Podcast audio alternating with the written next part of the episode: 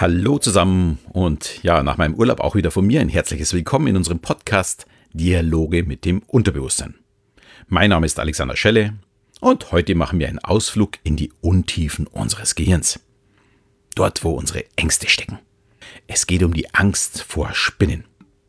Jetzt bitte nicht gleich schon vor dem Namen erschrecken, nur zuhören, keine Spinnen in der Nähe, absolut ungefährlich. Ja, in den letzten Wochen haben wir ein paar Rückmeldungen bekommen und es kommt immer wieder der Wunsch auf, möglichst alltagsnah unsere Themen aufzubauen. Das haben wir in den letzten Wochen jetzt so über den Sommer schon versucht umzusetzen. Und ja, ihr dürft uns dazu natürlich auch gerne Rückmeldungen geben, ob das so gefällt. Und ihr dürft uns natürlich auch weiterhin Themenwünsche schicken. Ja, und ein Thema, auf das ich persönlich angesprochen wurde, ist das Problem mit den Spinnen und ob es möglich wäre, mit Hypnose die Spinnenphobie zu bekämpfen. Das ist gerade für mich ein sehr schönes Thema, da ich in der letzten Theatersaison, also Winter 18, äh, 17, 18, in meinem Programm Gehirnwäsche 2 jeweils eine Person auf der Bühne und auch alle, die im Publikum mitmachen wollten, von dieser Angst befreien durfte.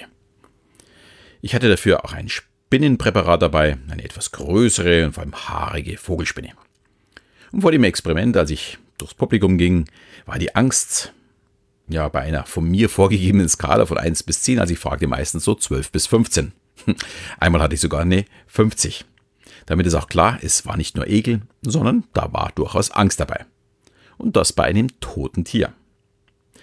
Ja, nach der Hypnose lagen wir in der Regel dann ja, bei, auf der Skala von 1 bis 10 zwischen 4 und 6. Und fast alle, ich glaube einmal oder zweimal, äh, ist es passiert, dass jemand nicht die Spinne berühren wollte, aber die haben danach alle eigentlich das Spinnenpräparat auch berührt und drüber gestreichelt und alles war gut.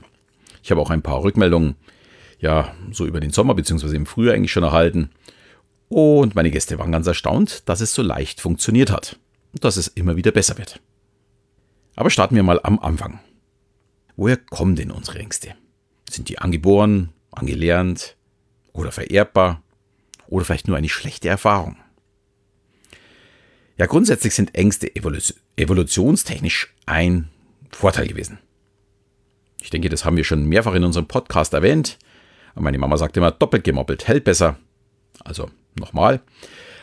Also zu den Zeiten, als wir noch Sammler und Jäger waren und durchs Unterholz streifen mussten, ja, da mussten wir sehr achtsam sein. Und wenn sich der Busch bewegt, konnte dort ein Vegetarier grasen aber es konnte auch ein Säbelzahntiger dort sitzen. Die Angsthasen haben dann schnell das Weide gesucht, ohne auf das Ergebnis zu warten. Und in neun von zehn Fällen war das vielleicht übertriebene Angst. Aber was nützt einem das, wenn man mutig und dann im zehnten Fall gefressen wird? Nichts. Und daher hat sich das Angstgen auch erfolgreicher durchgesetzt als das Gen für den Mut. Das war nämlich die Leibspeise des Säbelzahntigers. Also wurde das Angstgen immer weitergegeben und funktioniert auch heute ohne Säbelzahntiger noch wunderbar. Ja, und aufgrund der riesigen ja, Vielfalt, die auf uns einprasselt, ist es in der heutigen Zeit vermutlich eher noch schlimmer geworden. Man spricht heute davon, dass jeder Vierte von irgendeiner Phobie heimgesucht wird. Da gibt es so ausgefallene wie die Anatidiphobie, die Angst von einer Ente beobachtet zu werden, oder der Penteraphobie, die Angst vor der Schwiegermutter, oder eben der Arachnophobie, die Angst vor Spinnen. Diejenigen, die es nicht betrifft, können sich kaum vorstellen, wie man vor so einem kleinen Krabbeltier nur Angst haben kann. Betroffene dagegen springen am liebsten gleich aus dem Fenster, wenn sie so einen Achbeiner im Raum ja, sehen. Das ist sicherlich ein total irrationales Verhalten, wenn man sich vorstellt, wie die Kräfteverhältnisse sind. Aber dafür gibt es ja einfach unterschiedliche Ursachen, woher das kommt. Grund 1 ist, es fängt mit einem Ekel an. Spinnen, wie auch andere Krabbeltiere, bewegen sich für unser Gehirn nicht nachvollziehbar. Wenn man einen Menschen oder ein Säugetier oder auch einen Vogel beim Gehen zusieht, kommt ein Bein nach dem anderen. Oder wenn es vier sind, auch die beiden Seiten gleichzeitig. Es ist, hat einen gewissen Rhythmus für uns. Eine Spinne dagegen hebt die Beinchen nicht in einem ja, vorgegebenen Rhythmus. Und es ist für uns einfach nicht nachvollziehbar, welches Bein als nächstes kommt es ja, überfordert uns zu sehen, wie sich so ein Tier bewegt. Und das ist unangenehm. Und damit umzugehen, ja, dieses als angenehm zu empfinden, das muss man erst lernen. Der zweite Grund ist die anerzogene Angst. Wenn die Mama bei jeder Spinne laut schreiend aus dem Zimmer läuft, dann macht das das Kind natürlich schnell nach und bekommt erzogen, dass so eine Spinne etwas lebensbedrohliches ist.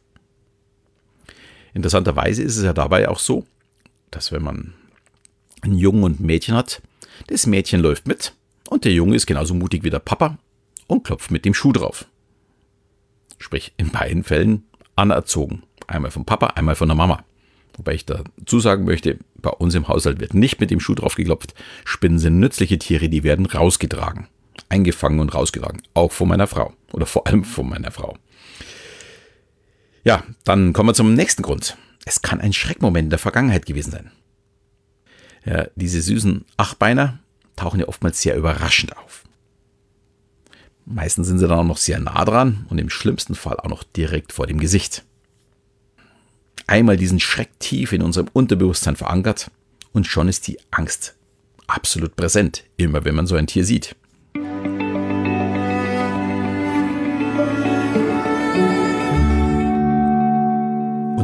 Noch unsere Medien- bzw. die Filmbranche. Wenn man sich vorstellt, wie viele Menschen in den 70er Jahren nach dem Film Der Weiße Hai nicht mehr ins Meer gingen, ja zum Teil nicht einmal mehr in den See, der kann sich auch vorstellen, was diese Horrorfilme auslösen. Der bekannteste mit Spinnen war schon sehr alt, war glaube ich schon in den 50er Jahren. Äh, Tarantula, glaube ich, hieß der. Waren Riesenspinnen. Und ja, nach so einem Film können die wenigsten die Nacht dann ganz gut schlafen. Und viele übertragen das dann auch in ihren Alltag. Und egal wie abwegig es ist, von einer Spinne getötet zu werden.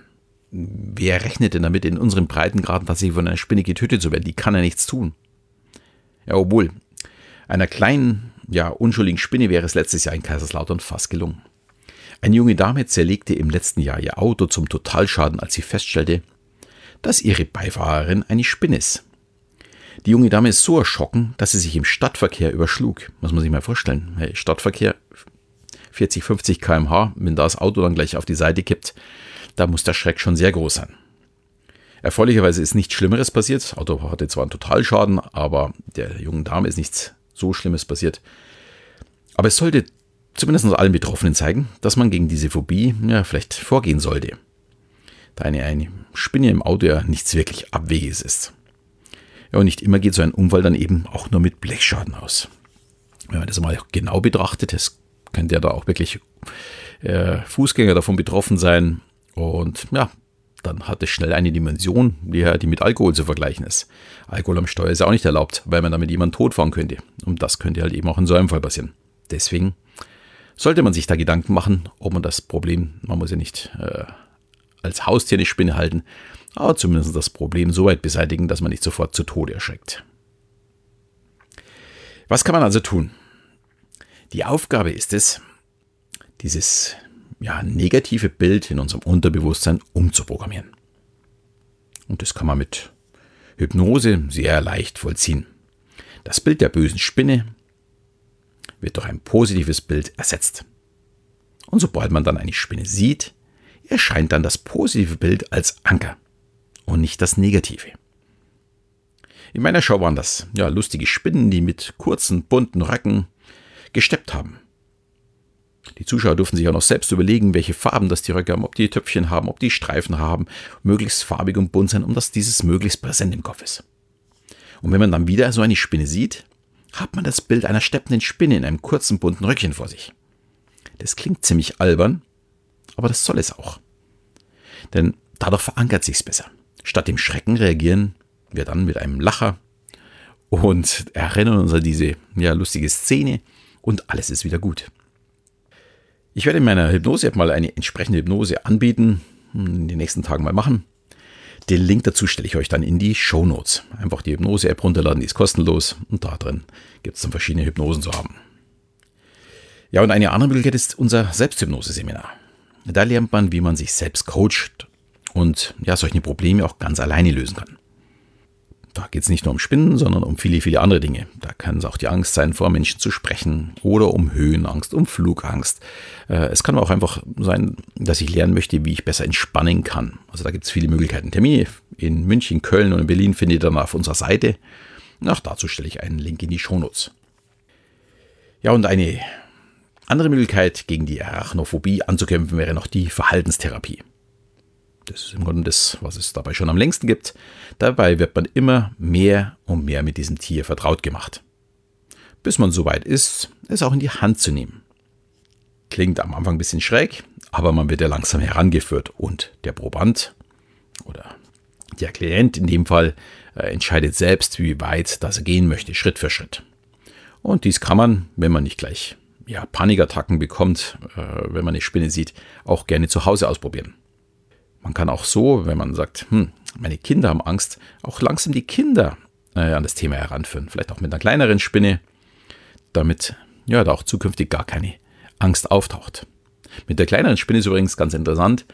Das war auch in meiner Show so ein bisschen die Lehre für mich. Ich dachte immer, die Leute haben alle von einer großen Spinne, von so einer Vogelspinne Angst. Aber ne, so, so diese typische Kellerspinne, das ist das, wovor die meisten zurückschrecken. Also die wirklich bloß so ein, ja, ein Cent großes, schon tief schwarzes, also gar nicht die ganz große mit den langen Beinen, sondern eher so die kleine. Und davor haben die meisten noch mehr Angst als wie vor der großen. Für mich überraschend, dachte eher, dass das andersrum ist. Aber jedem das seine.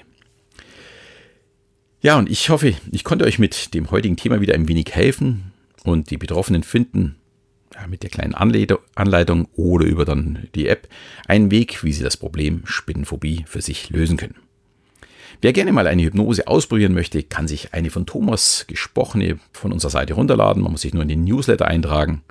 Bei dem Newsletter gibt es dann nicht nur die Hypnose, sondern es werden immer wieder Ermäßigungen zu unserem Seminarangebot oder weitere Geschichten rund um unsere Unterbewusstsein oder der Analyse von Menschen ja, angeboten und von uns geschickt. Kommt allerdings nur also einmal bis jetzt im Monat.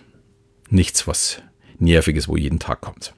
Ja, und zum Abschluss wieder die ganz große Bitte von uns, uns zu bewerten. Wenn es euch ganz gut gefallen hat, nehmt euch vielleicht auch zwei Minuten Zeit für eine kleine Rezension.